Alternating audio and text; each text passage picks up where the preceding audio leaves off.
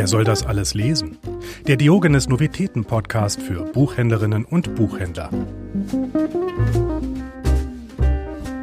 Willkommen zu unserem monatlichen Podcast über zwei Novitäten und einen Herzensbestseller. Ich freue mich zum zweiten Mal Tine Schlaglot aus Aachen am Mikro begrüßen zu dürfen, die sich auf ihren Reisen als Diogenes-Vertreterin unter anderem mit den rheinischen Frohnaturen vergnügen darf und die neben der Verbreitung von Büchern noch einige andere Begabungen in petto hat. Wie ich heute früh zum Beispiel mal wieder gesehen habe, auf Instagram dein zeichnerisches Talent, Tine. Wann machst du das auch noch? Ja, heute Morgen beim Kaffee. Hallo erstmal, liebe Martha.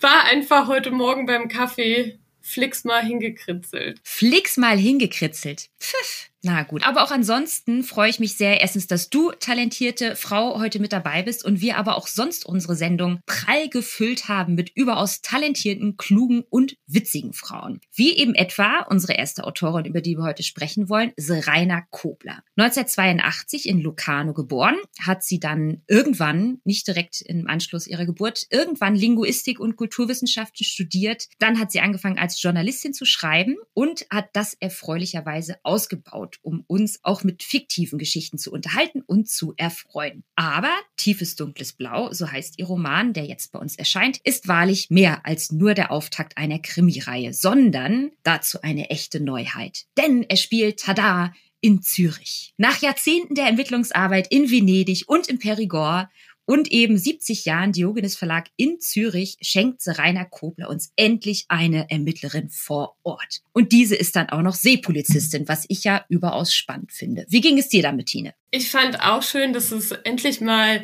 eine junge weibliche Ermittlerin ist, die ich sehr erfrischend fand. Ähm, nicht nur was ihre kulinarischen Künste angeht, sondern auch so vom ganzen Typ her. Und äh, so ist ja auch Serena Kobler, also wirklich eine erfrischende und spannende Autorin, die die Stadt Zürich, wie ich finde, sehr schön einfängt. Also diese ganze Atmosphäre rund um den See im Niederdorf. Ja, genau, das, das wollte ich dich nämlich auch noch fragen. Ich, ich als Bewohnerin dieser Stadt erfreue mich natürlich immer, wenn ich denke, ah ja, die Bar, in der sie da jetzt was trinkt und ist ja klar, die kenne ich und die Stelle am See, da weiß ich doch genau, was sie meint. Und du hast jetzt natürlich auch schon ab und an mal Zürich besucht. Wie empfindest du das? Hast du Lust, jetzt unbedingt die Stadt wieder zu besuchen und näher kennenzulernen? Nicht nur das, ich habe auch mit einer Buchhändlerin gesprochen, die das Buch zuerst gelesen hat und dann nach Zürich gereist ist. Viele Grüße an Frau Heinrichs Weber aus Essen und die mir dann erzählt hat, ähm, dass sie irgendwie ganz perplex war, weil sie so das Gefühl hatte, sie ist schon mal da gewesen. Also, dass sie dann das Gefühl hatte, sie erkennt Orte wieder aus dem Buch. Und das fand ich wirklich ganz schön. Das spricht ja wirklich für die Qualität auch. Ja, man kann durchaus sagen, äh, jeder, der das Buch gelesen hat, sollte danach dringend mal Zürich besuchen und hier auf den Spuren von Rosa Sambrano, so heißt unsere Ermittlerin, hier einmal wandeln. Aber eben, kommen wir doch noch mal ein bisschen mehr zu Rosa die zwar ihren Job liebt, aber was auch vielleicht anders und mal erfrischend ist, durchaus weiß, dass es mehr im Leben gibt. Etwa ihren Wunsch, irgendwann mal Kinder zu bekommen oder ihre Liebe zum Gärtnern und Kochen und auch ihre enge Verbundenheit zu ihrer Familie und Freunden und eben ihrer Stadt Zürich. Aber einen verzwickten Fall gilt es natürlich auch zu lösen. Der Arzt und Kinderwunschexperte Martin Jansen wird aus dem Zürichsee geborgen, ertrunken und vollgepumpt mit Partydrogen. Verdächtige Frauen lassen sich durchaus schnell finden. Da ist zum Beispiel Jansens noch Frau, mit der er gerade in einem aufreibenden Scheidungsprozess steckte. Dann ist da seine ehemalige Studienkollegin Marie Duval, in deren Firma CRISPR Cure er eingestiegen war. Dann gibt es da Sophie Laroux, die Betreiberin eines der edleren Etablissements im Zürcher Niederdorf. Und natürlich nicht zuletzt seine junge Geliebte Alina Orloff. Und neben dieser Fülle an Verdächtigen und Fährten lernen wir wirklich so einiges über moderne Wissenschaft und deren zweifelhafte Grenzen. Wie, wie hast du das empfunden? Hast du ein bisschen Angst gehabt vor dieser Wissenschaftsthematik und diesen Moral und Ethik, was in der Medizin und durch Forschung alles so vonstatten geht? Ja, definitiv. Also ich finde es sogar ein bisschen gruselig. Also ich erinnere mich, dass ich vor Jahren schon mal einen Artikel über dieses äh, CRISPR-Cure gelesen habe. Und es wird einem schon Angst und Bange, wenn man sich dann vorstellt, was damit alles möglich gemacht wird, wobei man natürlich auch sagen muss, dass es auch Möglichkeiten sein könnten, die vielen Leuten helfen, zum Beispiel um Krankheiten zu heilen oder so. Aber bei mir überwiegt wirklich so dieser Gruselaspekt, weil wir wissen ja alle, die Menschheit ist nicht nur gut. Und äh, ja nicht auszudenken, ne, was dann irgendwelche Größenwahnsinnigen vielleicht damit veranstalten. Also es ist auf jeden Fall alles durchaus gesellschaftlich relevant, wovon Frau Kobler uns da erzählt. Und da habe ich uns nur ein kleines Beispiel rausgesucht aus dem Buch, wo ich finde, dass man schon so merkt, auf welche Art und Weise sie darüber spricht. Der genetische Code ist aus einem Milliarden von Jahren andauernden Krieg zwischen Viren und Bakterien hervorgegangen. Mittlerweile haben fast alle Lebewesen eine eigene DNA. Und mit CRISPR halten wir so etwas wie den Schlüssel zur Editierung allen Lebens in der Hand. Mittlerweile funktioniert das System nicht nur wie eine Schere, es ist noch viel präziser geworden in der Anwendung. Es ist eher wie ein Schweizer Taschenmesser. Sie zeigt sehr gut auf, es ist alles sehr bildlich. Ein präzises kleines Schweizer Taschenmesser hat eine hübsche, boshafte und amüsante Note auch mit drin. Ich jedenfalls freue mich wirklich schon sehr, dann auch den nächsten Fall mit Rosa lösen zu dürfen. Wieder mit ihr am Zürichsee und im Zürichsee zu sein. Und jedenfalls will ich dich auch in meiner Entscheidungsfrage, liebe Tine, mit hinausnehmen aufs Blau des Zürichsees und dich fragen, ist tiefes, dunkles Bau also eher ein Pedalo, ein Tretboot, wie wir hier in der Schweiz so schön sagen, oder eine Luxusjacht? Ähm, ein Pedalo. Habe ich das richtig ausgesprochen? Pedalo, immer meistens auf der ersten Silbe. ein Pedalo. Also, ähm, weil es eben ja schon ein Krimi ist, den man so in gemütlichen Abendstunden lesen kann und der halt auch was Bodenständiges hat. Dieses unaufgeregte und trotzdem hat man eben auch die Spannung. Und vielleicht auch, weil so ein Tretboot ja etwas ähm, ja sehr Selbstständiges hat. Ne? Und so ist ja auch Rosa äh, Zambrano, weil sie eben selbst über ihr Leben bestimmt, ungeachtet der Tatsache, also sie hat ja diesen Kinderwunsch und möchte das selbst in die Hand nehmen, ungeachtet der Tatsache, dass das Leben als Polizistin alleinerziehend mit einem kleinen Kind ja nicht so einfach ist. Also vielleicht kann man da auch einen Bogen schlagen. Ein sehr schöner Bogen war das jetzt ja. Und wem würdest du dieses Buch besonders empfehlen? Ja, natürlich allen, die Zürich lieben oder auch lieben lernen wollen und äh, Lesern von Cozy Crime à la Martin Walker, Donna Leon, die kommen hier voll auf ihre Kosten. Das kann man definitiv so stehen lassen. Und nun zu unserem zweiten Buch heute. Tine, da wirst du mir gewiss zustimmen, ein Buch der Superlative. Denn Papyrus von Irene Vallejo aus dem Spanischen von Maria Meindl und Luis Rubi dieses Buch ist in Spanien ein absoluter Bestseller, wurde in über 30 Territorien verkauft, von Finnland über Taiwan in die USA bis in die arabische Welt. Es ist wirklich ein großes Phänomen. Und auch die Autorin selbst ist eins. 1979 im spanischen Zaragoza geboren, fühlte sie sich nämlich schon in sehr jungen Jahren den griechischen und römischen Legenden davon angezogen, was sie dann schließlich auch im Studium der klassischen Philologie noch weiter vertiefte. Sie promovierte, widmet sich heute überaus aktiv eben der Verbreitung ihres Wissens und ihrer Liebe für die klassische Welt. Sie hat auch schon zwei Romane geschrieben, zwei Kinderbücher geschrieben, etliche Essays und Artikel. Also diese Frau ist wirklich eine Kanone. Und Papyrus ist nicht nur die Geschichte der Bücher, sondern eigentlich unserer ganzen Welt. Aber ich überlasse dir, Tine, das Feld und lass mich überraschen, was du uns über diese schlappen, aber auf keinen Fall einschüchternden 750 Seiten erzählen magst. Ja, Irene Vallejo erzählt in Papyrus von der Kulturgeschichte des Buches und man hat so ein bisschen das Gefühl beim Lesen, als würde man konzentrische Kreise beobachten, die entstehen, wenn man einen Stein ins Wasser wirft. Sie nimmt uns mit durch die Zeiten, Zeiten zur Entstehung der Bibliothek von Alexandria.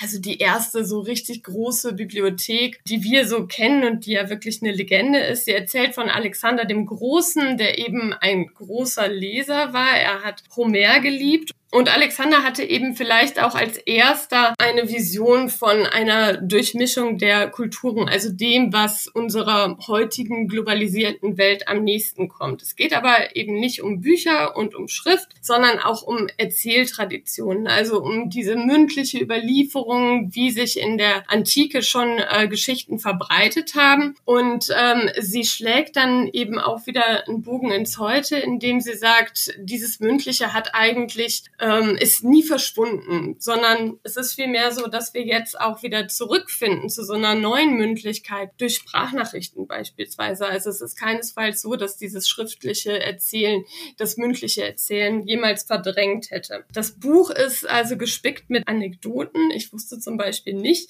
dass der erste Mensch, der je einen Text verfasst hat und diesen mit seinem Namen unterschrieben hat, tatsächlich eine Frau war. Und das war rund 1500 Jahre vor Homer. Und äh, zwar war das eine Dichterin und Priesterin aus Mesopotamien. Außerdem erfahren wir, dass es die erste an einen Ort gebundene Buchhandlung ungefähr im ersten Jahrhundert vor Christus gab, dass vorher eben Handelsreisende die Bücher verbreitet haben. Sie erzählt von unserer Vorliebe für Listen, die wahrscheinlich auf die Katalogisierung der Bibliotheken zurückgeht. Und bei all dem wird eben klar, dass sich die Geschichte auch irgendwo immer wiederholt. Also es gab mhm. immer mhm. Bücherverbrennungen, es gab immer das Bemühen um Zensur. Und was beim Lesen klar wird, ist, dass die unterschiedlichen Kulturen alle voneinander profitieren. Ja, vielleicht so weit erst mal kurz zum Inhalt. Wir müssen ja auch noch ein bisschen uns unterhalten.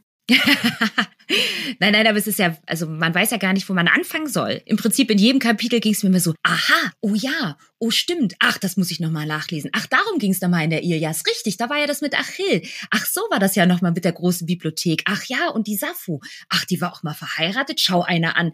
Also man schwankt immer so zwischen, man erinnert sich wieder an seine eigene Schulbildung und frischt die ein bisschen auf. Dann hat man aber auch immer diese Freude an, ach nee, dickes Ding, so und so war der eigentlich also drauf, der Alexander. Aha. Also auch die großen Helden der Geschichte, finde ich, vermenschlicht sie auch alle so und zeigt die mit ihren Eitelkeiten und Macken. Und es ist auch zwischendurch ich wirklich sehr, sehr erheiternd. Ja, das stimmt schon. Also da sind viele lustige Anekdoten auch mit dabei und ähm, ich habe hier einfach wahnsinnig viele Eselsohren in meinem Buch. Eselsohren, Tine, erzähl es, das niemandem. Es, es ist nur ein Leseexemplar. Also ein Arbeitsexemplar. Nein, ich musste mir wirklich ganz viel anstreichen und ganz viele Natürlich, Markierungen ja. mir machen. Das ist einfach so ein Schatz. Also zum Beispiel fand ich es auch ganz spannend, dass das Wort Europa seinen Ursprung eigentlich im Orient hat. Das fand ich ganz schön, weil dadurch klar wird, ja, wie lange wir eigentlich schon in einer globalisierten Welt leben ne, und sich überall Verbindungen finden lassen. Dass sie aber auch alles Negative auch an dieser Überlieferung und so weiter nicht ausblendet. Ne? Also auch die Schattenseiten von, äh, was kann entstehen, wenn man das alles niederschreibt, Personenkult, irgendwie abgründige Theorien, die weiter überliefert werden. Und eben dann so, so ein Erbe und so niedergeschriebene Worte bringen halt auch eine Verantwortung mit sich. Und ich finde es sehr schön, dass sie das halt auch nicht ausblendet, dass Bildung und Worte auch irgendwie Arbeit sind und eine Verantwortung für den Leser bereithalten. Aber dieses Buch ist jedenfalls keine Arbeit und deswegen ist jedenfalls auch meine Entscheidungsfrage, zu der wir jetzt denn doch kommen müssen, ist Papyrus von Ian Vallejo eine Floppy Disk oder die Cloud? Das ist die Cloud. Da steckt so viel drin. Alles. Also eigentlich das ganze Internet. Ja, es stimmt. Diese Frage ist eigentlich zu, ein, eigentlich zu einfach. Aber, das, aber es ist ja auch mal schön, dass meine Entscheidungsfrage nicht damit kommt, oh nee, das weiß ich jetzt wirklich nicht, das kann ich jetzt echt nicht beantworten. Du hast oh. recht bei dir. Eindeutig die Cloud. Da steckt viel zu viel drin, um auf irgendeine kleine Disk zu passen. Ja, und wem würdest du dieses Wunderwerk denn besonders ans Herz legen wollen? Äh, allen Bibliomanen auf jeden Fall und allen, die denken, ein Sachbuch ist langweilig. die sollen das Buch lesen und feststellen, Sachbücher sind überhaupt nicht langweilig. Nun bin ich jedenfalls gespannt, von welchem Werk du in unserer allseits beliebten Kategorie der Bücher, die neu entdeckt oder wieder mehr in den Fokus gerückt werden sollten, schwärmen wirst. Herr mit deinem Worstseller. Ich äh, habe jetzt wieder eine Autorin dabei und zwar Anne Reinecke mit Leinsee. Das ist ein Buch, was mich schwer begeistert hat, weil das ein Buch ist, was ich so vorher noch nicht gelesen habe. Es erzählt ähm, die Geschichte von Karl. Karl hat es überhaupt nicht einfach gehabt in seinem Leben. Er hat ein Künstlerpaar als Eltern und diese beiden sind so ja mit sich selbst beschäftigt und mit ihrer Kunst, dass für Karl eigentlich kein Platz ist und Karl soll dann schon mit mit zehn Jahren ins Internat und die Mutter versucht es ihm noch schön zu verkaufen, indem sie sagt, Mensch, jetzt kannst du dein eigenständiges Leben äh, irgendwie beginnen und Karl ist so ein bisschen verloren auch und er etabliert sich dann aber selbst als Künstler, macht so sein eigenes Ding und die Erzählung startet, als Karl einen Anruf bekommt, dass seine Mutter operiert werden soll. Die hat einen Hirntumor und er ist total erschüttert und reist nach Hause. Da kommt schon die nächste schreckliche Botschaft sein Vater hat sich das Leben genommen, weil er nicht davon ausgeht, dass die Mutter überleben wird, diese OP, und er kann sich nicht vorstellen, ein Leben ohne sie zu führen. Also Karl steht auf einem Schlag ohne Eltern da, ist dann da in dieser elterlichen Villa und versucht irgendwie damit klarzukommen und ist in so einer Schockstarre. Und das, was ihm dann so ein wieder auf die Beine hilft, ist die Begegnung mit einem Mädchen, das in dem Garten der elterlichen Villa mit anderen Kindern auftaucht. Und dieses Mädchen beobachtet ihn irgendwie aus der Ferne und er findet es zuerst ganz merkwürdig und verjagt auch die Kinder aus dem Garten. Aber mit und mit entwickelt sich dann, obwohl die nie miteinander reden und sich immer nur von Ferne so sehen, eine ganz zarte Freundschaft. Und das führt Karl wieder zurück ins Leben. Mir hat dieses Buch wirklich wahnsinnig gut gefallen. Ich fand es wirklich ungewöhnlich erzählt mit einer ungeheuren Herzenswärme und sie hat sich auch was getraut, mhm. indem sie diese mhm. Freundschaft erzählt zwischen diesen beiden. Mhm. Ja, das stimmt. Ein, genau. ein wirklich ein sehr berührendes Buch und auch äh, das Hörbuch, muss ich an dieser Stelle sagen, gelesen von Franz Dinder, ist auch ein schönes Werk geworden. Vielen Dank, liebe Tine, für diese inspirierende Viertelstunde und vielen Dank, liebe HörerInnen, fürs Dabeisein und alle Infos zu den Autorinnen. Dieses Mal kann man es wirklich so sagen, zu den Autorinnen dieser Sendung und den Büchern findet ihr wie immer in den Shownotes. Und wer es bislang noch nicht gewagt hat, abonniert uns doch gern auf den für Podcasts erdachten Plattformen sind wir zu finden. Danke dir auch, liebe Martha. Ich war sehr gerne wieder mit dabei. Wie uns durch einen der alten, alten Griechen Hekataios überliefert wurde, sind Bibliotheken Orte der Seelenpflege. Das gilt natürlich auch für Buchhandlungen, ist ja ganz klar. Insofern wünsche ich euch und uns allen herrliche Stunden voll seelestreichelnder und gemütliebkosender Lektüre und einen schönen Wonnemonat. Wer soll das alles lesen? Der Diogenes Novitäten Podcast. Abonniert uns jetzt überall, wo es Podcasts gibt. Für Fragen oder Feedback erreicht ihr uns unter podcast.diogenes.ch.